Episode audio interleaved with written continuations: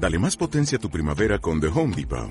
Obtén una potencia similar a la de la gasolina para podar, recortar y soplar con el sistema OnePlus de 18 voltios de Ryobi desde solo 89 dólares. Potencia para podar un tercio de un acre con una carga. Potencia para recortar el césped que dura hasta dos horas. Y fuerza de soplado de 110 millas por hora. Todo con una batería intercambiable. Llévate el sistema inalámbrico OnePlus de 18 voltios de Ryobi. Solo en The Home Depot. Haces más. Logras más. 5 y 17 de la tarde, 4 y 17 en Canarias. Análisis, precierre, saludamos a Iván Sanfélix, Renta 4 Banco. ¿Cómo va todo, Iván? Muy buenas tardes. Hola, buenas tardes. Eh, el mercado, a ver cómo va el sentimiento. Hace unas semanas eh, una dura corrección parecía más que cantada. Ahora mercado americano renovando día tras día máximos. Eh, ¿Se ha acostumbrado el mercado a convivir con lo que más le preocupa, Iván? Eh, bueno, eh, creemos que después de lo que ha pasado en los últimos años, eh, los inversores eh, quizás son más propensos ahora a aceptar malas noticias en los mercados, ¿no? Pero, pero bueno, siempre, siempre hay riesgos en los mercados y es lógico que, hay- que exista esa, esa preocupación. Nosotros creemos que ah, actualmente la principal preocupación sería la desaceleración económica y, sobre todo los niveles de, de inflación eh, altos, eh, pero bueno, eh, sí que creemos que los temores de, de esta inflación se están eh, casi eliminando, lo cual es eh, realmente eh, bueno. Y, y bueno, en cuanto a la desaceleración económica, sí que es cierto que, que ese es el, el escenario previsto, pero también es importante decir que la economía global va a seguir creciendo eh, por encima de su potencial eh, tanto en, en 2021 como en 2022, ¿no? Y luego en cuanto a la, a la inflación, eh, y como comentaba un compañero que ha estado hablando anteriormente, sí que coincidimos en que cada vez parece más claro que los niveles altos de precios van a persistir más tiempo eh, de lo inicialmente previsto. Entonces, bueno, sí que creemos que eh, a medida que vaya pasando 2022, eh, ese, eh, ese nivel de precios debería ir moderando, lo cual es, es bueno. Y bueno, el escenario que vemos es, es un crecimiento sólido o relativamente sólido y unos precios que eh, van a ser altos en los próximos meses, pero que irán eh, tendiendo a, a moderarse, ¿no? Entonces, eh, nosotros creemos que este es un escenario que también va a permitir que los, eh, las políticas monetarias ultra expansivas de los bancos centrales eh, pues eh, tengan una salida muy gradual y nosotros creemos que esto también es, es muy positivo, ¿no? Mm. Aumento de precios que hoy vemos, eh, signo positivo casi casi a bloque en, en Bolsa Española, uno de los mejores sectores cotizados, eh, turismo, eh, vistazo al sector en su conjunto y a IAG en concreto, que, ¿cómo están, Iván? Bueno, pues eh, la verdad es que con una volatilidad eh, tremenda, ¿no? En las últimas eh, semanas. Hace nada estaba en, en 2.20, eh, ha caído a 1.80. Hoy, hoy es el valor o uno de los valores que más sube del, del IBEX, ¿no? Sí que es cierto que es una compañía que nosotros eh, siempre insistimos en que es, eh, es apta para eh, un cierto tipo de, de inversores, ¿no? Para inversores que tengan eh, pues una mayor tolerancia al, riesgo. al riesgo. Eh, pero bueno, eh, actualmente sí que creemos que, hay eh, preocupaciones eh, que tienen fundamento, que serían eh, la variante Delta Plus. Vamos a ver eh, qué, sucede eh, con ese tema. Esperemos que, que, no vaya a más o que no sea un factor eh, relevante. Y luego también se ha visto penalizada por las expectativas de subidas fuertes de las eh, tarifas, de las Ah. tasas en, en Heathrow, ¿no? Sí. Que es, es, eh, el, eh, bueno, eh, British Airways sería el principal inquilino del, eh, del aeropuerto y, eh, bueno, pues se están negociando eh, las, las tasas. Vamos a ver si al final queda en algo parecido como eh, lo que ha sucedido en España con, con AENA y en la que eh, pues ya han dicho que no van a subir en los próximos años, ¿no? Que yo creo que en el escenario actual de eh, incipiente recuperación de los del tráfico aéreo,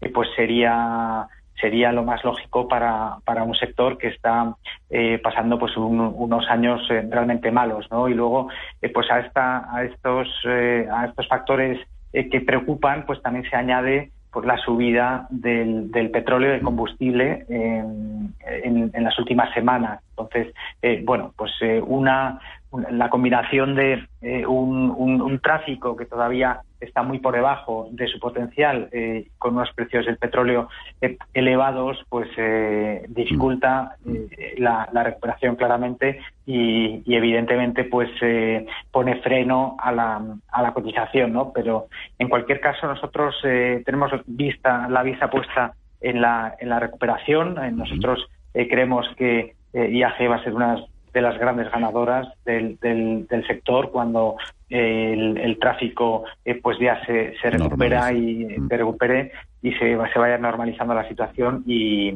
y bueno pues eh, creemos que es un, una, una compañía que hay que tener para el medio plazo, eso sí, con un poquito de estómago. Mm. IAG en ese euro con 90, más 2,6%. Lo mismo prácticamente gana Iberdrola, eh, bordeando ya casi los, los 10 euros la eléctrica. Mañana junto a Santander eh, presentan resultados a pesos pesados, que ya conoceremos sus números el miércoles. ¿Qué, qué, qué toca esperar en ambos? Bueno, pues eh, en Santander eh, nosotros eh, creemos que la evolución operativa va a ser buena en todas las áreas geográficas, principalmente en España y en Brasil. Eh, no vemos eh, novedades en el eh, coste del riesgo y sí que vemos una ligera mejora en los ratios de, capital, a falta de contabilizar algunos impactos que se verán en el, en el cuarto trimestre. Y bueno, lo que no descartamos en absoluto es que los resultados puedan llevar a que se revise al alza las estimaciones en un consenso que todavía tiene eh, la previsión del beneficio neto por debajo de los 8.200 millones de euros eh, que tiene eh, como guía el, Banco Santander, ¿no? Entonces sí que creemos que hay probabilidades de que de que se mejoren, de que haya una, una, subida generalizada de, estimaciones, ¿no? Con lo cual eso eso debería ser positivo para para la cotización. Y en cuanto a Iberdrola, eh, pues también esperamos resultados eh, positivos. Estamos eh, descontando un, crecimiento del EBITDA en torno al, al 10%, con buen tono en el, en el, sector renovable, sobre todo en España y, y, en, y en, Estados Unidos. también los resultados se verán apoyados por la mayor capacidad instalada, mayor producción a mayores precios.